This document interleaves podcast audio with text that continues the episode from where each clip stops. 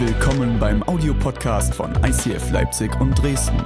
Wenn du Fragen hast oder diesen Podcast finanziell unterstützen möchtest, dann schreib uns an info at icf-leipzig.de. Wir starten jetzt rein in den vierten Sonntag schon, den vierten Sonntag von Hashtag Jesus. David hat die ersten drei Runden vorgegeben. Ähm, wir, wir gehen einmal durch die letzten 40 Tage im Leben Jesu. Und ich fand die letzten Wochen schon extrem genial. Und ich war schon ganz hippelig letzte Woche, weil ich auch unbedingt mal wieder predigen muss. Und heute ist es wieder soweit. Und ich werde heute in ein Thema reingehen und nächste Woche wieder in ein Thema, die voll meine Themen sind. Und das ist so gut. Das heißt, ihr dürft euch alle anschnallen, anschnall gut befestigen, es wird heiß. Heute haben wir das Thema, übrigens Kind 53 darf abgeholt werden. Äh, wenn ihr das da oben seht, dass das mal alle verstanden haben, dann dürfen Kinder abgeholt werden. Das sind immer die Quengeligen. Ne? Welche, welche Nummer hat unser Kind? 52. Yes. Yes. 43 hat letzte Woche übrigens ziemlich lange gebraucht. Stand sogar im Feedbackbogen von, äh, von den Teams, wessen Kind, kind 43 ist. Das wollte keiner haben. Gut, wir gehen rein. Heute Thema frei von Passivität. Oh, das wird richtig heiß, Leute. Ich ähm, will euch am Anfang mit reinnehmen. Wir werden uns heute ein bisschen unsere Kirche dabei anschauen. Und zwar beobachte ich momentan in christlichen Kreisen und auch in unserer Kirche zwei große Trends. Wo nehme ich das her, bevor ich die euch erkläre? Das nehme, entnehme ich ganz vielen christlichen Büchern, die gerade auf den Markt kommen. Das entnehme ich Gesprächen, die ich mit einzelnen Leuten von euch habe. Das entnehme ich Feedbacks, die ich bekomme. Das entnehme ich der Konferenzen, die gerade angesagt sind in christlichen Kreisen. Das entnehme ich Liedern, die geschrieben werden. Alles Mögliche dreht sich immer wieder um diese Themen. Das finde ich super spannend. Und das erste Thema beinhaltet eine Gruppe, die sagt, wir müssen besser werden, wir müssen uns verändern. Woran, ne-, wo nehme ich das her? Kennt ihr die ganzen christlichen äh, Ratschlägebücher? Zehn Schritte zum besseren Christsein, die zehn Schritte zur Vergebung, deine 15 Schritte zur finalen Heilung, die zwölf Schritte zur Vergebung deiner Mutter, die 18 Schritte zu äh, dem besseren Beta. Und ihr kennt alle diese Bücher, oder? Schon mal eins in der Hand gehabt? Konferenzen drehen sich um dieses Thema, wie können wir bessere Leiter werden, wie können wir noch besser Kirche bauen und noch besser und noch besser und noch besser. Und das große Extrem davon ist Werks Selbstgerechtigkeit. Das heißt, ich muss etwas tun, dass Gott mich annimmt und mich liebt. Könnt ihr mir folgen? Okay, zweite große Gruppe. Diese Gruppe finden wir in unserer Gemeinde, die zweite jetzt auch. Die zweite Gruppe sind, die sagen, wir müssen nur sein und Gebet ist alles. Woher nehme ich das? Schon mal von der Mehrkonferenz gehört? Gebetskonferenz? Dr. Johannes Hartl? Gebetshaus Augsburg, wäre vor zehn Jahren nicht so gekommen. Meine Mutter, meine, meine Mutter sah schon, oh, jetzt darf ich nicht weiterreden. Meine Frau verzieht schon das Gesicht. Wow, meine Frau, meine Frau verzieht schon das Gesicht. Was sagt er jetzt? Jetzt wird's kritisch. Alles richtig gemacht, Schatz. Es war jetzt so ein Muttergesicht mir gegenüber. Hast du gemerkt? Es ist so, wenn du deine, deine Frau in der ersten Reihe sitzen hast, da kannst du immer alles ablesen. Ich löse es auf, Schatz, keine Angst. Ich löse es auf. Die Mehrkonferenz wäre vor 10, 15 Jahren so nicht so durchgestartet. Das ist ein Thema Gebet und eine Gruppe momentan in der Christenheit und die, die ganz stark immer auf das Sein und auf Gebet sich fokussiert. Äh, du findest ganz viele Bücher gerade in die Richtung. Allein äh, Dr. Johannes Hartl hat davon 78 geschrieben und äh, äh, ist überall sprießen gerade Gebetshäuser wie Pilze aus dem Boden und Überall findest du gerade dieses Thema Identität und ich muss doch nur sein und ich muss doch nichts machen. Und diese zwei Truppen kriegen dann ständig Streit in der Gemeinde. Die einen sagen, oh, wir müssen nur beten, Pastor. Ja, Leute, wir haben gerade echt eine Herausforderung mit Finanzen. Lass uns direkt ähm, 75 Gebetstreffen starten. Die andere Seite sagt, was ist denn los mit euch? Wir müssen nicht beten, wir müssen mal was geben. Wir müssen was tun. Wir müssen an unserer Leiterschaft arbeiten. Wir müssen mehr Hauskreise gründen. Ja, aber das alles muss doch mit Gebet starten und die Bibel redet doch darüber, wir müssen doch nur sein. Das, was du machst, ist Werkgerechtigkeit. Na, du, ja, ja, aber ihr, ihr betet ja nur, da passiert ja nichts.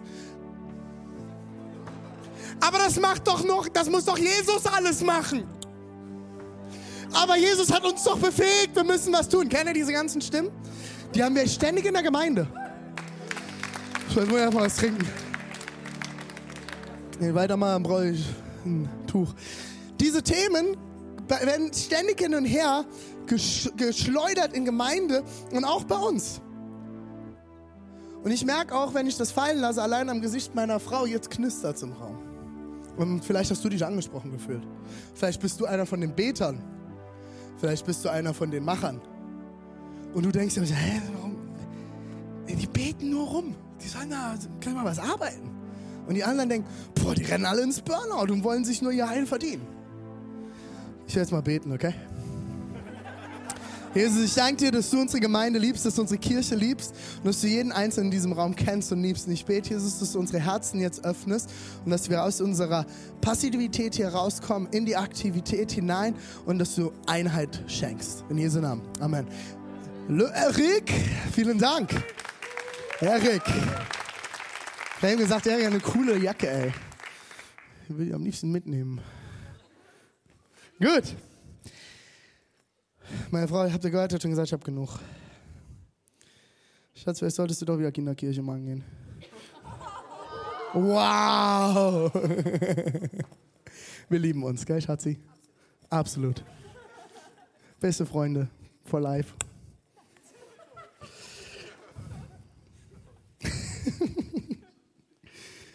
All das finden wir bei uns in unserer Kirche, oder? Diese Gedanken, diese Gespräche. Vielleicht habt ihr diese Gespräche schon in euren Groups gehabt.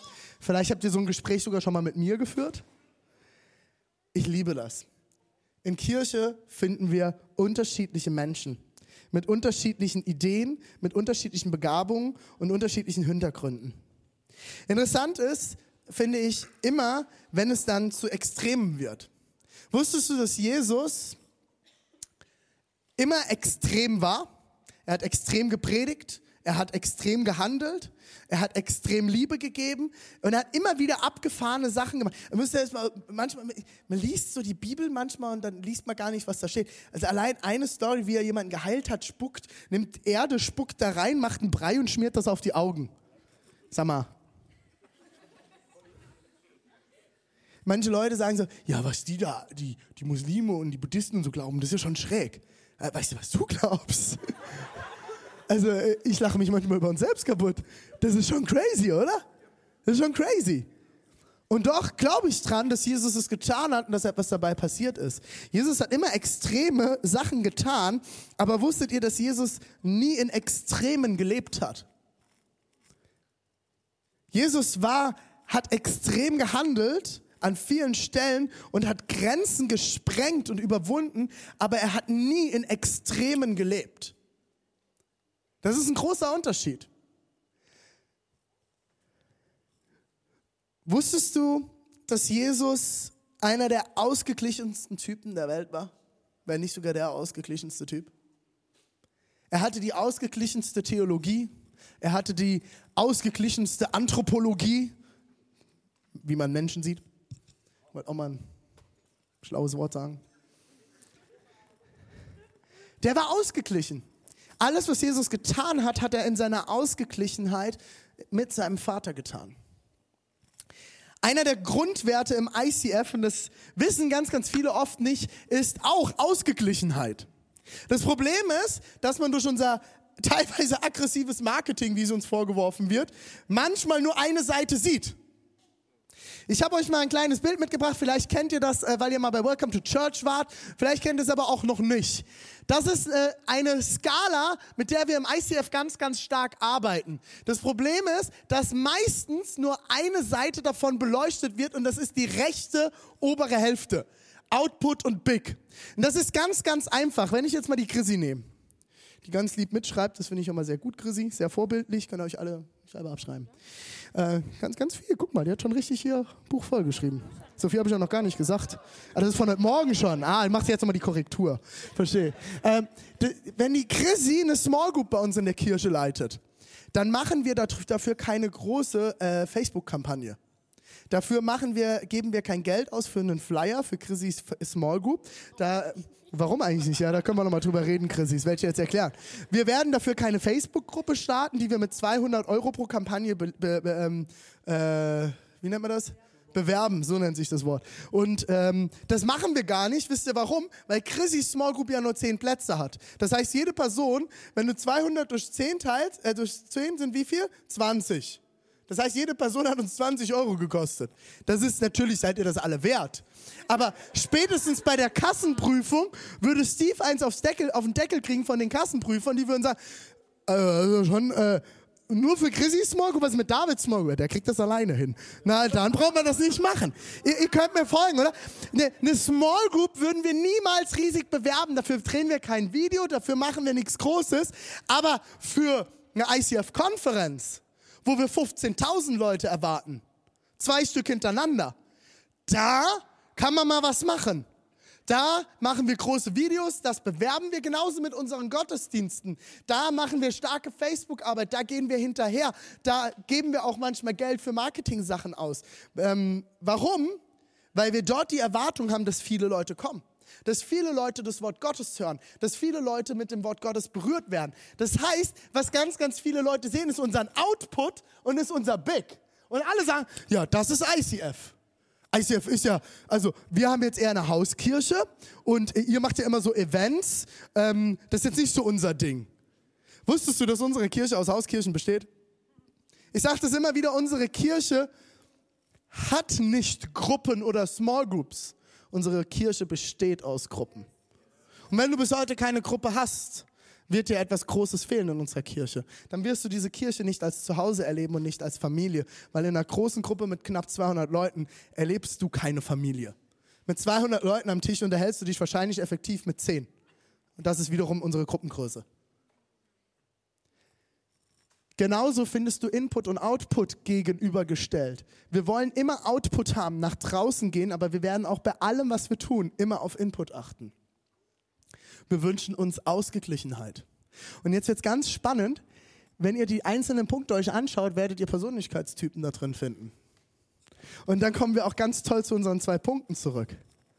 Ihr werdet nämlich finden, die Big-Leute, die Renés und die Uschis und die Deborahs, die sagen, oh, wir wollen wachsen. Wir wollen, dass neue Menschen hinzukommen. Wir wollen, dass mehr Menschen Jesus kennenlernen. Und wir müssen dafür etwas tun. Wir müssen aufstehen. Das sind eher so die extrovertierten Typen, die unbedingt was tun wollen. Das sind so Schaffertypen, so Machertypen. Das sind die, die sagen, wir müssen etwas tun. Das ist die zweite Gruppe. Und dann haben wir die Input-Leute und eher Small-Leute. Oft auch etwas introvertiertere Menschen. Das sind Menschen, die sehr auf den Einzelnen bedacht sind. Das sind dann die, die zu mir kommen als extrovertierten Machertypen sagen, boah René, du machst so viel, du musst aufpassen, dass du keinen Burnout hast bald. Wir hatten am Freitag ein lustiges Gespräch als Staff darüber, dass wir uns über unterhalten haben, wie wachsen wir denn im Glauben und wie treffen wir Entscheidungen und was tut Jesus in unserem Leben. Und dann haben wir feststellen müssen, dass ein paar Leute, wir haben uns unterhalten und wir kriegen immer wieder so dieses, dieses, ihr müsst aufpassen, dass ihr keinen Burnout kriegt und bla. Und wir gesagt haben, um ehrlich zu sein, ich werde hier, weil ich etwas tue, gesund. Das gilt aber nicht für alle Menschen in dieser Kirche. Manche Menschen müssen in die Kontemplation gehen, in den Rückzug zu Gott und manche Menschen müssen in die, ins Aktive gehen und müssen etwas tun, um gesund zu werden, um dort hineinzukommen, wozu Jesus sie bestimmt hat. Ihr werdet alle, dort werdet ihr alles Mögliche drin finden.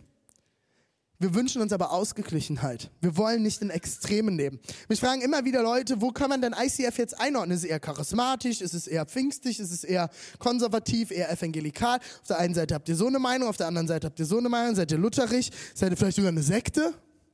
Es sind immer wieder Gespräche, die ich führe und das Interessante ist, ich, ich kann es selber nicht einordnen. Ich kann nicht sagen, wir sind keine Sekte. Da, es gibt Sektenprüfungen, es gibt dort, gibt dort Leute, die beobachten das und die schauen das. Ähm, das wird alles geprüft. Wir gehen sauber mit Finanzen um. Bei uns äh, muss niemand geben und lauter solche Sachen. Da gibt es ganz viele Kriterien, warum man keine Sekte ist. Aber bei den anderen Sachen, theologisch, wird es super schwer, uns einzuordnen. Ihr werdet bei uns charismatische Dinge erleben, ihr werdet bei uns aber auch teilweise konservativere Dinge erleben, wie der ein oder andere sagt. Ihr werdet liberalere Meinungen im ICF finden, auch wenn ihr international im ICF schaut. Wir haben alles Mögliche dabei. Und ich liebe es, weil wir eine Ausgeglichenheit uns wünschen. Und es am Ende nicht um eine Lehrmeinung geht, sondern es geht am Ende um Menschen und Beziehungen. Ich will mit euch mal reinschauen der David hat letzte Woche von der Geschichte erzählt, in der Jesus Blut geschwitzt hat im Garten Gethsemane. Ich will mit euch nochmal in diese Geschichte reinschauen und die mal von einem anderen Standpunkt uns betrachten. Genau das, was wir jetzt gerade gehört haben. Was hat denn das jetzt hier mit Jesus und mit Ostern zu tun? Und ich nehme die Geschichte aus einem anderen Evangelium als David. Ich schaue in, wir schauen in das Matthäus-Evangelium heute rein. Im Kapitel 26, die Verse 36 bis 46. Ein längerer Text, aber es wird lustig, Leute. Dann ging Jesus mit seinen Jüngern in einen Garten am Ölberg, der Gethsemane heißt. Dort bat er sie, setzt euch hier hin und wartet auf mich. Ich will ein Stück weitergehen und beten.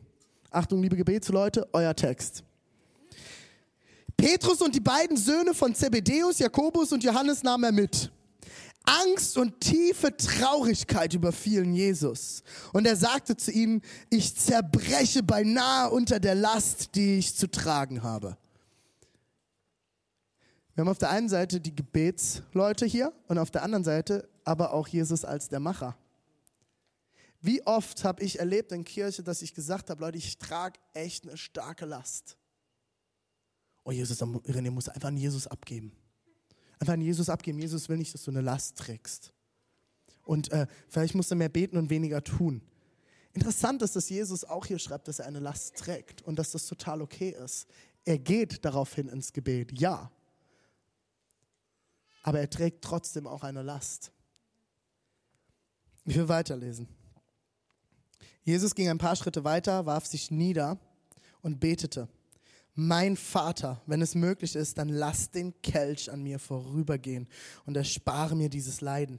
Aber nicht das, was ich will, sondern was du willst, soll geschehen. Das Sein. Dann nahm er, dann kam er zu den, Jünger, zu den drei Jüngern zurück und sah, dass sie eingeschlafen waren. Er weckte Petrus und rief, Leute, jetzt wird's lustig an alle, die Teams leiten in unserer Kirche. Die Stelle ist für dich. Jesus hat dasselbe erlebt wie du und ich. Ein paar Leute waren die Woche im Office und haben mitgekriegt, wie ich mal richtig ausgerastet bin. Ich war richtig sauer. Ich war richtig sauer. Und zwar sind so ein paar Dinge diese Woche extrem schief gelaufen. Und ich saß dort und habe dort gestanden, wahrscheinlich ähnlich wie Jesus in dem Moment. Ich habe nämlich dann eine Person innerlich mal wecken müssen und, und, und ich habe dann gerufen. Und das Interessante ist, das Wort, wo hier rufen steht, dort steht schreien. Jesus ruft und schreit Petrus an. Konntet ihr denn nicht eine einzige Stunde mit mir wachen? Ihr seid drei Jahre mit mir unterwegs. Drei Jahre und pennt ein?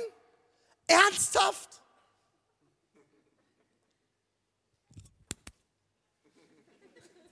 Also so ging es mir die Woche mal im Büro. Ich habe mal kurz eine Tür werfen müssen und dann habe ich Uschi gefragt, sag mal, rede ich Chinesisch? Ich habe das doch ganz klar vermittelt. Habe ich das irgendwie in einer anderen Sprache gesagt? Dann bin ich, dann bin ich die Protokolle durchgegangen. Es steht sogar hier auf schwarz auf weiß. Warum wird es nicht gemacht? Ich meine Frau angerufen. Die gibt mir immer das beste Feedback. Ich gesagt, Schatz, rede Chinesisch. Ich verstehe es nicht. Ich habe doch alles ganz klar erklärt. Ich habe doch Petrus gesagt, ihr sollt nicht schlafen, ihr sollt beten. Und Jesus wird ärgerlich. Wir stellen uns Jesus manchmal so ein bisschen schräg vor, habe ich das Gefühl. Kennt ihr diese ganzen Filme, wo Jesus als...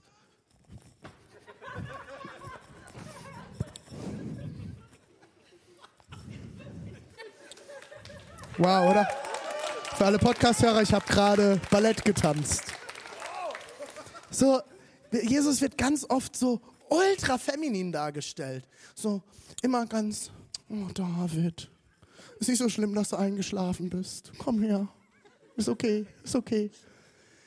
Das sind so Filme, Jesus grinst immer.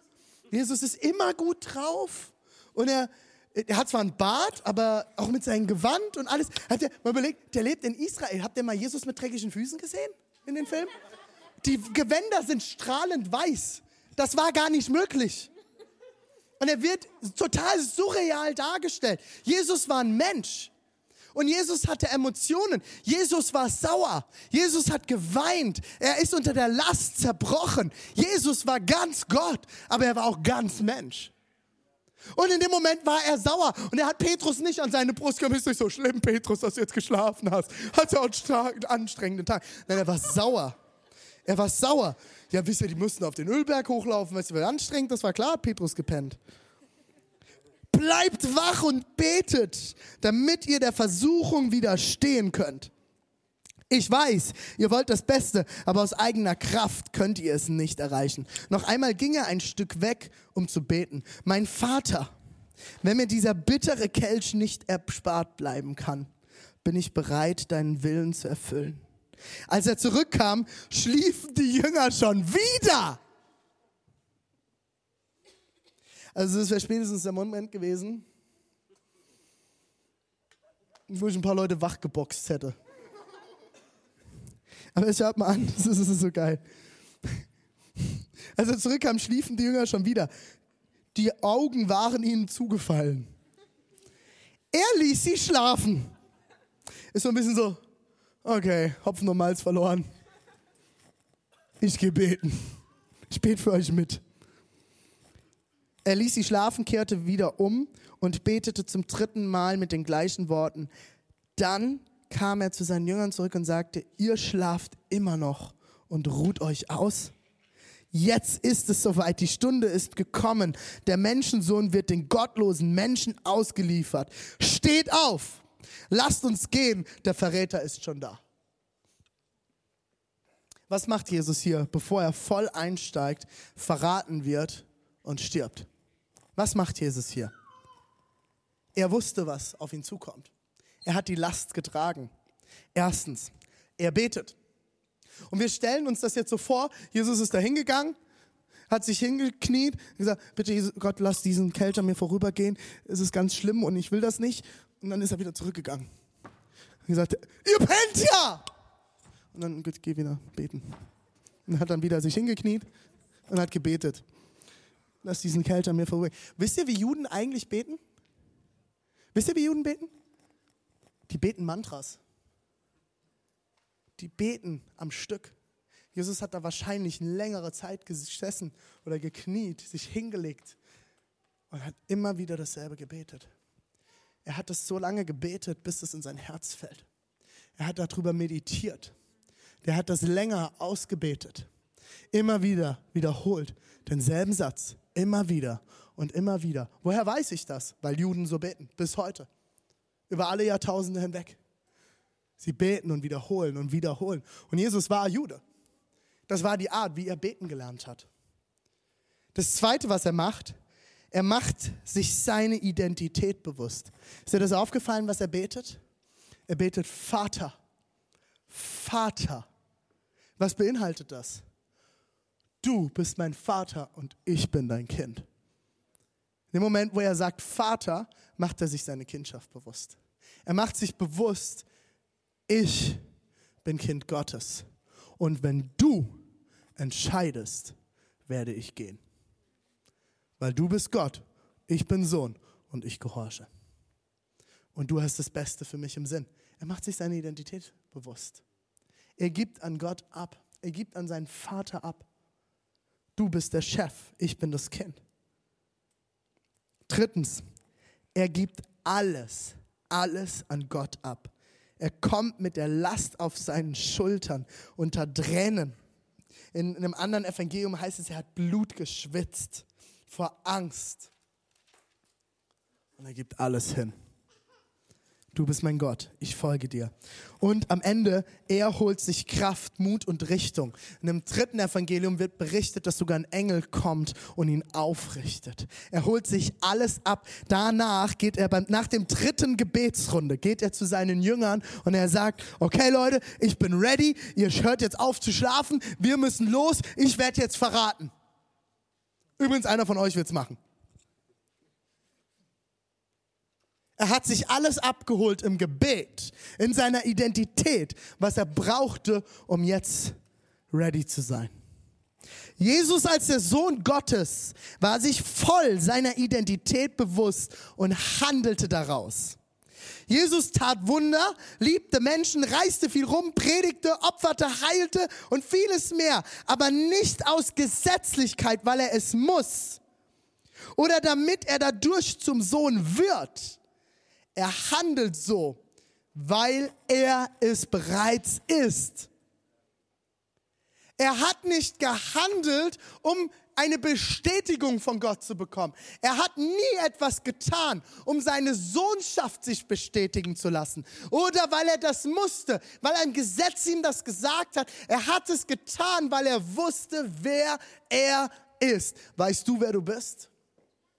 Weißt du, was Gott alles in dich hineingelegt hat? Ist dir bewusst, dass du den Heiligen Geist in dir trägst? Jeden Tag, 24 Stunden, sieben Tage die Woche? Er ist lebendig in dir. Wenn du anderen Menschen begegnest, begegnet Gott ihnen. Wusstest du das? Ich habe das schon so oft gesagt, Leute, und ich werde es immer wieder wiederholen. Weil ich das Gefühl habe, wir haben es immer noch nicht gecheckt und es fängt bei mir an. Das ist das, was Jesus im Gebet gemacht hat. Er hat sich das bewusst gemacht, wer er ist. Und jetzt wird es richtig heftig. Pilatus, römischer Statthalter von Jerusalem. Sie brachten ihn schon früh morgens zu meinem Palast. Sie beschuldigten ihn des Hochverrats. Ich habe ihn dann ausgefragt, bis ins letzte Detail. Am besten Willen, ich fand keine Schuld an ihm. Nichts. Priester und Pharisäer wollten ihn aber unbedingt am Kreuz hängen sehen. Bei all dem Lärm kam plötzlich meine Frau aus ihrem Schlaf geweckt und kam zu mir im Schock und sagte, Pilatus, ich habe von diesem Jesus geträumt. Du darfst ihn unter keinen Umständen kreuzigen lassen. Immer diese Erwartung. Von allen Seiten. Mittlerweile war ein richtiger Aufruhr vor meinem Palast zustande gekommen. Und wie es der Brauch war, durfte ich einen Gefangenen, den Juden, zum Passafest freigeben. Ich schlug ihn dann Jesus vor. Aber die Pharisäer überzeugten irgendwie die Menschenmenge und plötzlich schrien alle, Barabbas! Gib uns Barabbas! Und ich sagte, aber was wollt ihr da mit diesem Jesus, das ich tue? Ans Kreuz mit ihm! Kreuzigt ihn! schrien sie aus voller Kehle. Ich ließ ihn dann auspeitschen. Es muss ja wohl ausreichen, fragte ich die Pharisäer und Schriftgelehrten. Wutentbrannt schüttelten sie ihre Köpfe und sagten, du hast doch gehört, was die Menge will. Kreuzigt ihn! Ich schaute meine Frau an. Sehr. Die Menge. Ging ich zum Waschbecken. Vor allem wusch ich meine Hände rein und sagte zu meinen Soldaten, ans Kreuz mit ihm.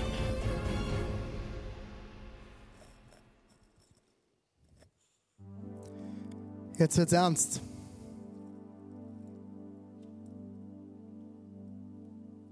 Jetzt ernst. Jesus wird praktisch. Er hat gebetet. Er hat seine Identität gestärkt. Jetzt wird es praktisch. Jesus saß nicht im Himmel und hat gebetet, dass wir frei werden. Nein. Nein. Er hat gebetet, sich seine Identität bewusst gemacht, ist auf diese Erde gekommen und hat sich auspeitschen lassen und ist bis in den Tod gegangen. Er ist nicht beim Gebet und beim Sein stehen geblieben. Er hat genauso getan. Er hat genauso getan.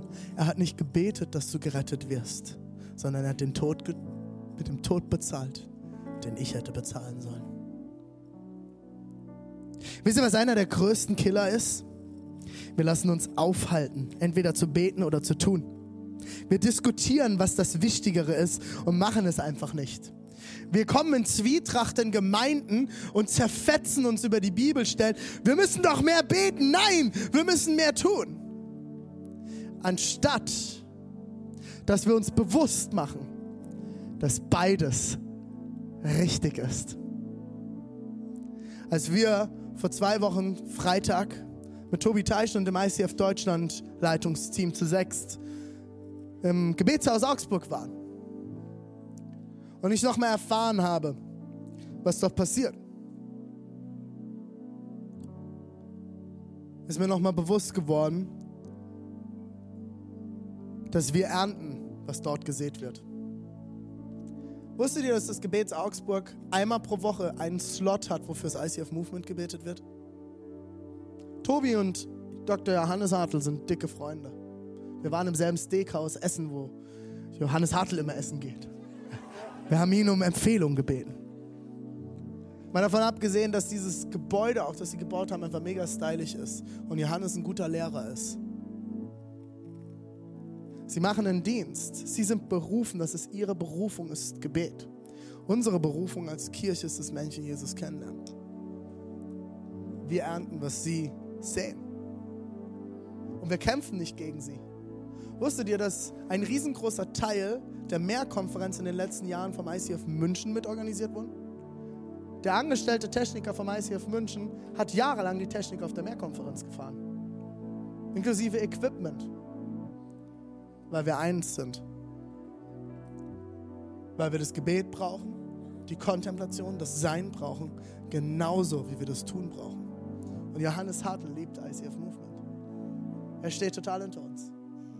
Wir kämpfen nicht gegeneinander. Wir brauchen beides. Weißt du, was die Arbeitsbeschreibung vom Feind, Satan oder Teufel, wie auch immer du ihn nennst, ist? Hat eine ganz klare Arbeitsbeschreibung in der Bibel. Er will dich abhalten, Jesus kennenzulernen, ihm ähnlicher zu werden, furchtlos zu leben und dein Umfeld zu verändern. Ah, warte mal, einige merken jetzt, ah, das kenne ich irgendwie, aber andersrum. Das andere? Ach, ist unser ICF-Ziel. Als Kirche ist das unsere Leidenschaft, dass Menschen Jesus Christus ähnlicher werden, furchtlos leben und ihr Umfeld positiv verändern. Das ist unser Ziel, das ist unsere Vision. Wisst ihr warum? Weil wir genau das Gegenteil wollen von dem, was der Feind will. Er will uns zerstören. Wisst ihr, wie er das tun will? Der Feind wird der Herr der Lüge genannt. Er kommt in der Nacht, um zu rauben und zu stehlen und er will Zwietracht und Streit sehen. Das ist das, was der Teufel, der Satan, der Feind tut. Er kommt, um zu zerstören und zu rauben, um zu nehmen. Wisst ihr, was daraus entsteht? Einer der Hauptgründe für Passivität. Und das ist Opferhaltung.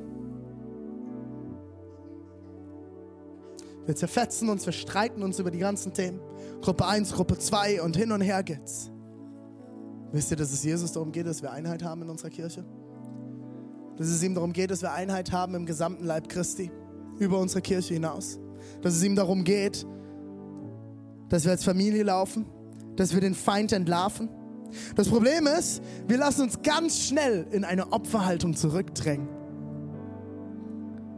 Wir lassen uns zurückdrängen und alle anderen sind schuld. Und liebe Leute unter 35, meine Generation, wir sind die Besten darin. Meine Lehrer, meine Arbeitgeber, meine Eltern, wusstest du, dass du nicht der Gefangene oder Sklave deiner Geschichte bist? Vielleicht hattest du kein schönes Elternhaus. Vielleicht hattest du sogar eine richtig beschissene Kindheit. Wusstest du, dass du kein Gefangener davon bist? Ja, meine Kindheit beeinflusst die Dinge, die ich heute tue, bis in meine Ehe hinein. Aber wisst ihr was? Jesus hat mich berufen, ein Löwe zu sein. Und ich werde aufstehen Und ich habe dem Feind entgegengehalten. Ich habe gesagt, ich werde das letzte Glied in dieser Kette sein in unserer Familiengeschichte. Bei uns wirst du das nicht schaffen. Ich stehe ein für meine Familie, ich stehe ein für meine Ehe, ich stehe ein für meine Kinder und ich werde ihnen beibringen zu brüllen wie ein Löwe, wie du es mich lehrst. Du bist kein Gefangener. Du bist kein Opfer. Du bist kein Opfer deines Arbeitsgebers, du bist kein Opfer deiner Finanzen, du bist kein Opfer deiner Bildung. Steh auf und übernimm Verantwortung. Jesus hat dich rausgerufen. Er hat dich befähigt. Er hat dich begabt. Und du setzt dich hin und sagst, naja, die Kirche ist dran schuld, dass ich nicht mehr genug glaube. Kirche wird dich immer verletzen. Wusstest du das? Ich als Pastor werde dich enttäuschen. David wird dich enttäuschen. Uschi, Deborah, alle deine Leiter werden dich enttäuschen. Wisst ihr warum? Weil es Menschen sind. Aber Jesus, Jesus ist das Ziel, nicht Menschen. Hör auf, dich auf deinem Hintern auszuruhen, dich in deinen Sessel zurückzulehnen und zu sagen, und jetzt wird es ganz spannend. Dann kommen nämlich die Ausreden. Ich muss nur beten. Bei mir geht es ums Sein. Oder du fängst an, Jetzt erst recht, ich muss ganz viel tun, ich muss da raus. Und Jesus hat mir ganz viel getan. Zehn Schritte aus dieser Opfermentalität raus. Und das muss ich tun. Und dann werde ich Jesus zeigen, ich kann das. Das sind alles Entschuldigungen. Und das ist alles nicht biblisch. Und das ist alles nicht das, was Jesus getan hat in dieser Nacht. Und warum er das, was wir gerade eben von Pilatus gehört haben, überhaupt aushalten konnte. Ich schließe mit vier Punkten. Na, eigentlich sind es drei. Drei Punkte. Drei. Drei Punkte, wie du, was du heute tun kannst, um aus dieser Passivität herauszukommen, um in die Aktivität zu kommen. Erstens, bitte um Vergebung, wo du nur eine Seite als wichtig anerkannt hast. Bitte um Vergebung. Und es fängt bei mir an. Es tut mir leid, liebe Beta, wo ich euch vielleicht nicht gesehen und gehört habe. Wir brauchen euch in dieser Kirche liebe Identitätsfreunde, wir brauchen euch. Ihr seid Teil dieser Kirche und es ist ein Teil unseres Herzschlags. Und mein Herz ist es, dass Menschen anfangen, Jesus ähnlicher zu werden. Und das fängt zutiefst in ihrer Identität an. Und es geht genauso weiter, wenn du ein Problem mit Leuten wie mir hast. Du brauchst hier keine Gedanken um mich und unser Stuff zu machen, dass wir einen Burnout haben. Das ist nicht deine Aufgabe, das ist Jesu Aufgabe und meine Aufgabe. Das ist nicht deine Aufgabe. Wir kämpfen gemeinsam. Bet für uns. Setz dich für uns ein in der geistlichen Welt. Ich vergesse manchmal zu beten. Ich bin ehrlich zu euch. Wie, René, du wirst doch dafür bezahlt. Nee, ich werde bezahlt, Kirche zu bauen und da vergesse ich manchmal zu beten. Geht mir als Pastor ganz genauso wie dir vielleicht. Ich kann so busy sein mit allem, was ich tue, dass ich vergesse zu beten. Das ist menschlich. Und deswegen nehme ich mir immer wieder Zeiten, wo ich mich zurückziehe zum Gebet. Deswegen habe ich Klosterzeiten in meinem Leben immer wieder eingeplant wo ich mich zurückziehe. Fünf Tage alleine, René und Gott, nur die Bibel und kein Mensch, kein Wort reden. Das ist ganz schlimm. Zweitens, entscheide dich heute, einen Next Step zu gehen in die Richtung, die du bisher außer Acht gelassen hast. Liebe Macher, wir haben Fastenwoche. Ich will euch jeden Abend sehen. Jeden Abend. Fang mal an zu fasten. Geh mal einen Schritt in die andere Richtung und nicht nur tun. Fang an zu fasten und zu beten. Liebe Beter, Vielleicht ist es für euch dran, eine Small Group zu leiten, Verantwortung zu übernehmen, dich in einem Team einzubringen. Geh in eine andere Richtung und bring dich ein. Was ist dein Next Step? Drittens, beende heute dein Opferdasein. Schluss damit. Es ist vorbei. Übernimm Verantwortung für dich, deine Entscheidungen, deine Zeit, deine Familie, deine Arbeit, deinen Glauben. Du bist verantwortlich. Nicht ich, niemand anderes. Es ist deine Verantwortung. Raus aus der Opfermentalität und hinein in deine Identität in Christus. Lass uns gemeinsam aufstehen. Ich will mit uns gemeinsam beten. Wir werden gleich ein Lied singen, das nennt sich ähm, Spirit Breakout. Und wir werden eigentlich hauptsächlich die Bridge singen, wo es darum geht, Break our Walls Down. Und ich will das heute in mehrere Richtungen beten. Ich bete in Jesu Namen jetzt. Ich bete, Jesus, dass du Mauern in unserer Kirche zum Fall bringst. Dass du Mauern in unserer Stadt zum Fall bringst, wo wir Christen anfangen, gegeneinander zu kämpfen, gegeneinander aufzustehen. Jesus, wir sind ein Leib, wir sind eine Kirche, wir sind eine Familie. Und Zwietracht und Raub und Diebstahl haben keine Vollmacht mehr in unserer Kirche. Jesus, wir bitten dich um Vergebung, wo wir angefangen haben, andere Menschen in ihren Gaben zu degradieren, weil wir uns erhoben haben, teilweise aus unserer Opfermentalität heraus. Jesus, es geht um dich, es geht nicht um mich, und es geht nicht um meine Persönlichkeit, sondern es geht darum, dass wir in deine Einheit laufen. Jesus, ich bete, dass du heute hier in diese Gemeinde hineinkommst und dass Opfermentalität zu gehen hat in deinem Namen. Jesus, wir geben das an dich ab. Wir übernehmen die Verantwortung, die du uns zutraust.